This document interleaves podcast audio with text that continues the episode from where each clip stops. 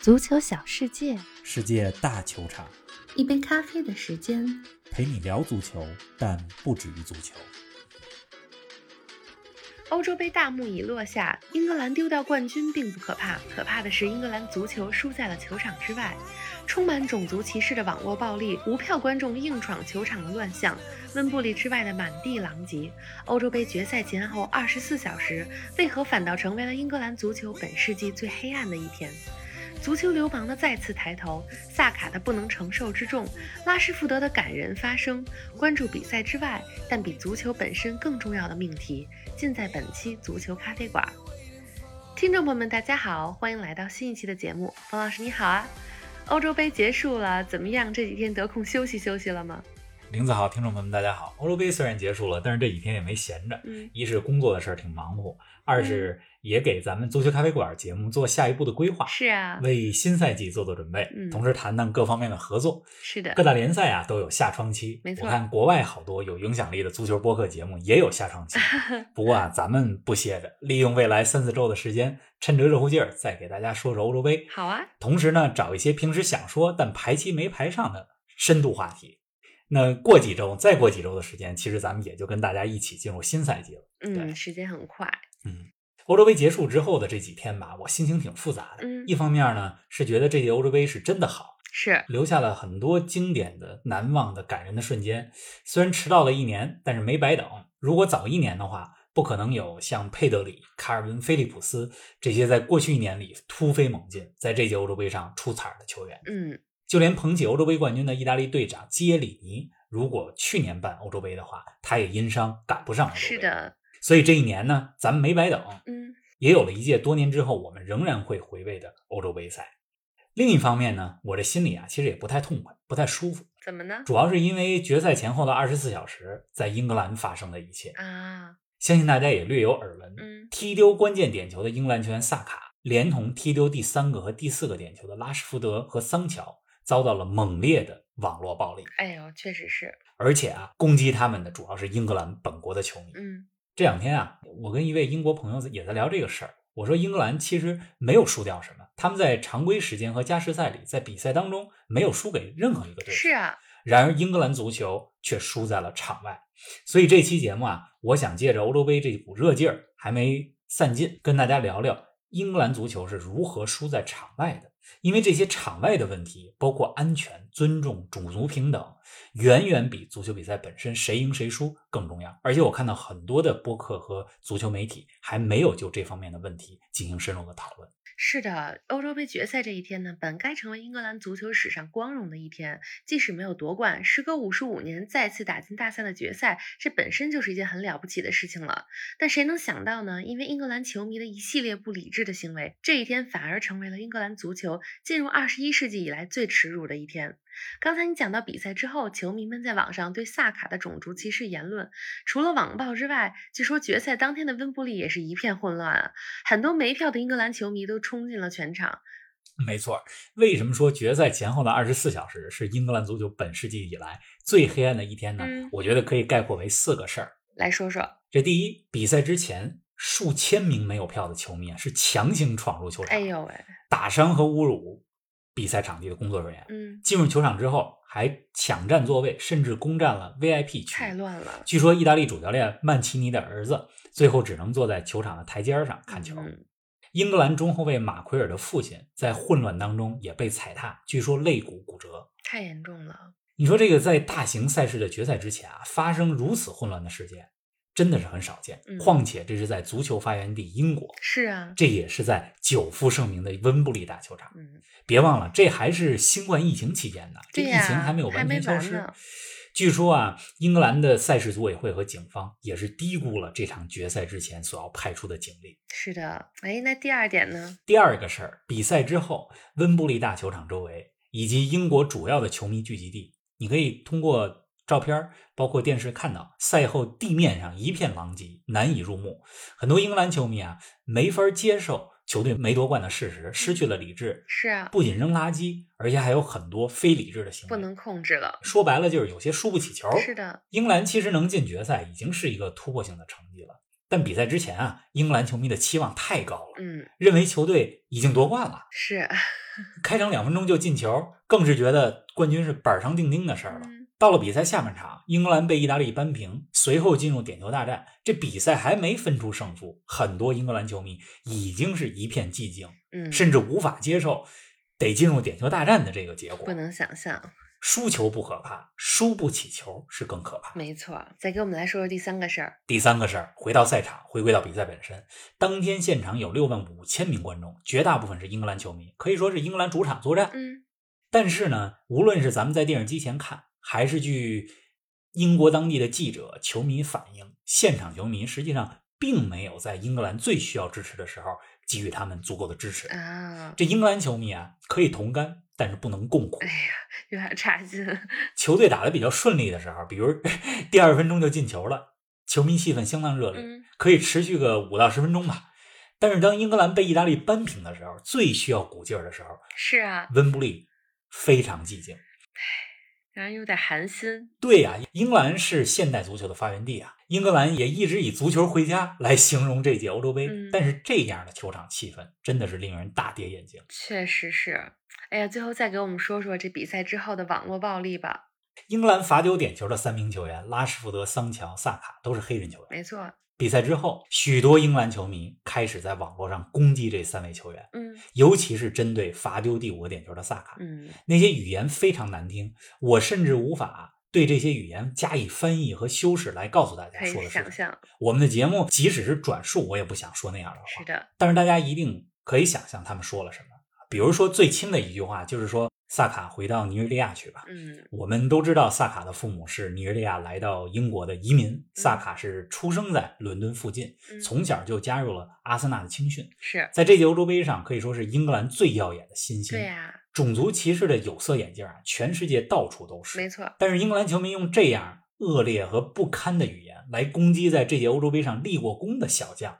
真的太过分了，嗯甚至让很多像我们这样的中立球迷非常气愤。是的，像你刚才说的这四个十分不堪的事件啊，我觉得最恶劣的还是对萨卡的语言攻击。他才十九岁啊，还是一位少年。冯老师，我觉得索斯盖特让这么年轻的小将来罚最关键的第五个点球，既是技术层面上的不合理，也是没能承担起保护年轻球员的义务。你怎么看呢？索斯盖特作为主教练，派谁来踢点球，这是他的权利。嗯，他对这些球员状态的了解也远比我们这些旁观者要了解的多，这个无可厚非。嗯，但是我觉得啊，从保护年轻球员，尤其是少数族裔年轻球员的角度来说，索斯盖特他本可以做得更多。是的，当然了，索斯盖特包括英格兰队员们赛后接受采访的时候，呃，也一直说到说这样的结果不应该萨卡一个人承担，我们是个团结友爱的大家庭，我们始终在一起。是啊，索斯盖特也说了，点球谁来罚是他做出的决定。嗯，我不知道索斯盖特他会不会说，他二十五年前也罚丢过关键点球，对呀经历过，知道那是多么灾难性的时刻。但是我想说的是，但那时候不太一样。啊对我想说的是，今天的萨卡和二十五年前的索斯盖特不一样。嗯，二十五年前没有社交媒体，而现在是可以有网络暴力。那时候的索斯盖特二十五岁，而今天的萨卡只有十九岁。是的，更重要的是，索斯盖特是白人，他就算经历过同样的痛苦，也无法百分之百理解萨卡作为少数族裔要面对和承担怎么样的压力。嗯，好了，我们的矛头啊，不是指向索斯盖特，还是像之前所说啊，索斯盖特是一位优秀的、能够为球员着想的教练，是，他的不足主要在于场上的临场应变。嗯，但是他能把英格兰带进2018年世界杯的四强和这届欧洲杯的决赛，我觉得从足球的层面来讲，已经是相当成功了。是的，咱们主要想说的是，英国球迷啊，对萨卡、桑乔、拉什福德这几位队员非常不堪的言论。嗯，我们大部分的听众生活在中国，可能没有这样的体会，但是我在北美，或者更具体的说是在美国，就有很深的体会。不是发生在我的身上，而是发生在少数族裔的黑人身上，嗯，他们受到的这种种族歧视的行为和言论。这个英国足球啊，大家都知道，英超当中有各个族裔的球员。这个英国足球啊，大家都知道，英超当中有各个族裔的球员。其实英超联赛，呃，种族歧视相对比较少的。啊、像意大利、像他们东更欧的，比如说更俄厉罗害一斯些，他们的歧视更恶劣嗯。英超、英格兰算好的。大家也都知道，去年美国的弗洛伊德事件之后啊，在英超当中，比赛开始之前，球员们开始单膝跪地，表达对种族平等的发声，对吧？嗯，这些都很好，但这些呢也是表面 儿的。确实是，当真正的歧视发生的时候，就让人们怀疑那些表面的东西有可能都是道貌岸然。嗯这个比利时球员卢卡库曾经说过，他说：“当我表现好的时候，进球多的时候，比利时的球迷会把我称作是比利时国脚卢卡库；是啊。当我表现不好的时候，他们会把我描述成刚果裔比利时球员卢卡库，一定要加个刚果。” 好的时候是自己的，不好的时候不是了。没错儿，对于萨卡事件啊，其实也是同理。当萨卡表现好的时候，尤其是对捷克那场比赛，好像获得了当场的最佳球员，嗯对吧？英格兰球迷无数赞扬这位不到二十岁的青年才俊怎么怎么好。是，但是当他踢丢点球的时候，我们看到的是截然相反的声音，而且嗯是肮脏的、令人唾弃的、不堪的言论。而且还来自同一批人。对，哎，不不再过多评论英格兰球迷的这些作为了。嗯我甚至觉得这些人不能被称之为 球迷。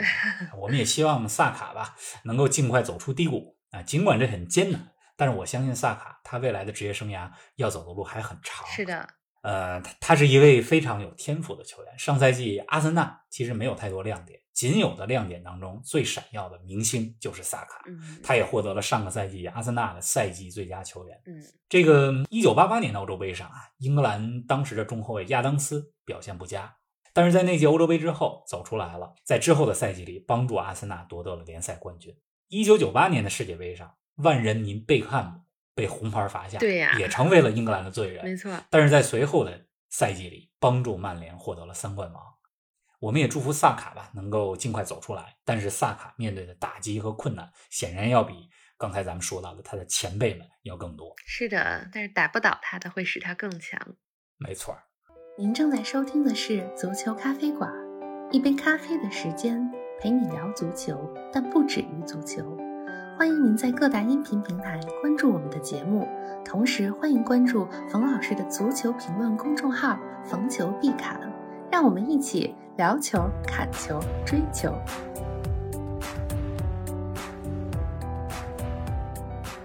说完了英格兰球迷啊对萨卡的网暴，咱们再来说说决赛当天温布利球场发生的混乱局面吧。方老师，刚才听你描述许多无票球迷硬闯球场、打骂工作人员的现象，我脑子里首先想到的就是英格兰足球流氓了。是的，英格兰足球流氓，咱们都可以单开个专题来说了，对呀因为历史太源远流长，是的影响太臭名昭著了。没错，我第一次看世界杯直播的时候是一九九八年，当时还没有互联网，嗯我记得只能看电视上的转播。这电视台的报道啊，除了比赛本身，报道最多的事儿就是英国足球流氓在法国各种闹事儿。嗯，那一年世界杯期间，在法国马赛，英格兰足球流氓和马赛的北非移民发生冲突。嗯，那是在英格兰和突尼斯的比赛之前，突尼斯也是个北非国家，是，嗯马赛也有不少的突尼斯在法国的移民，这其中的细节咱们不知道啊，但我猜测这或许也和一些英格兰球迷的种族歧视类的语言有关系。嗯，有可能，这个英国的足球流氓这么多年来在欧洲甚至全世界真的是到处作乱， 究其原因，基本上就是这么几点：嗯，怎么呢？一、过度饮酒；嗯，二、对其他族裔和国家充满了仇视；三、发泄心中的心理落差和不满。不快乐，这种落差既跟他们自己自身的生活状况有关，也跟英格兰足球多年以来被寄予厚 望，但是表现不佳带来的落差有关。嗯还有就是不需要任何理由的这个报复社是会的和是的这个闹事儿。嗯，英格兰足球流氓最臭名昭著的时候，其实是七八十年代，很多球迷听说过一九八五年的海瑟尔惨没案，错咱们之前节目咱们也说也过讲过。嗯，当时利物浦和尤文图斯打欧冠决赛，比赛场地是布鲁塞尔的海瑟尔球场。这英格兰球迷引起骚乱，造成了三十九名尤文图斯球迷遇难。嗯，在那之后，英格兰所有的俱乐部被禁止参加欧洲赛事，是的直到一九九零年。而且利物浦还被追加了一年禁赛。嗯，反正种种的事儿吧，嗯，之后还是不长记性。没错，哎呀，回到上周末的这个欧洲杯的决赛啊，我觉得无票球迷挤入现场是非常非常危险的。像对一九八九年的希尔斯堡惨案就是非常惨痛的教训。嗯，我觉得过去这个周末吧，在温布利以及在网上发生的这些事儿，真的有一种足球流氓又开始抬头的这种感觉。确实是这种感觉。哎呀，而且据说英国和爱尔兰还要申办二零三零年的世界杯，那上周末的温布利闹剧，看来也要给英国的申办减分了吧？那肯定减分啊。嗯一方面是英国的足球流氓，这太令人担忧了；对啊另一方面是英国的承办能力。你从这欧洲杯决赛就能看，英格兰组委会和伦敦当地警方警力啊这些，对呀、低估了所需派出的警力。嗯，而且据说现场的这个新冠核酸呃检测阴性证明检查也是形同那虚么设。多人根本没有用，哎，这这还是在新冠疫情当中嗯这么混乱，太危险了。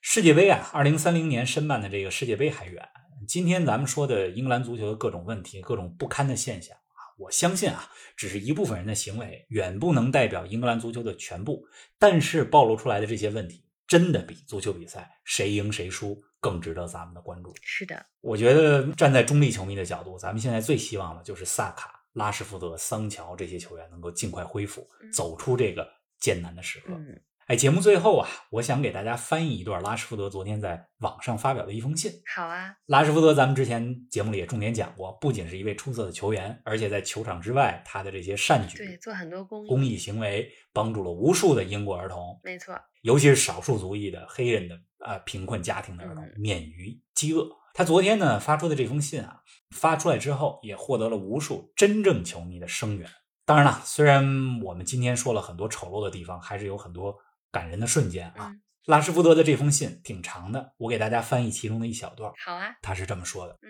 我的点球确实踢得不好，我本应该踢进点球，我可以接受对我场上表现的批评，但我绝不会因为我是谁，我从哪里来而道歉。没有什么比我穿上三狮军团的球衣，看到家人们站在几万名现场观众当中为我欢呼，更让我骄傲的时刻了。嗯我梦想着这样的瞬间。我今天收到的关心让我非常感动，来自威辛顿人们的反应让我泪目。这个威辛顿啊，咱们补充一句，是曼彻斯特市郊的一个街区，那里有拉什福德的一幅特别大的壁画就，是从那儿也来是的，他来自的地方。是的，没错，嗯接着读啊，拉什福德说：“那些张开双臂拥抱我的社区以及那里的人们，将继续让我振作起来。”我叫马库斯·拉什福德，我今年二十三岁，一个来自曼彻斯特南部威辛顿和威森肖的黑人青年。如果我一无所有，我至少有你们，有这些。嗯。这是拉什福德的话。嗯，这虽然是一小段儿，但听着还是非常的感人。也真的希望拉什福德、萨卡和桑乔能够走出阴霾，也希望我们全世界的球迷们都能够更加包容。当然，这是个美好的愿望，其实还有很长的路要走。是的，拉什福德说的那最后几句话，其实就是在说：“我就是我，不一样的烟火。”是的，哎，我觉得今天这节目是一个挺特别的节目啊，谢谢大家的收听，呃，也希望大家在无论您在任何一个平台，无论您在哪个平台收听我们的节目，希望能够在节目的下方留下您的评论，跟我们说说您的想法，谢谢大家的支持，是的，期待着大家的评论和留言。那咱们下期节目不见不散。不见不散。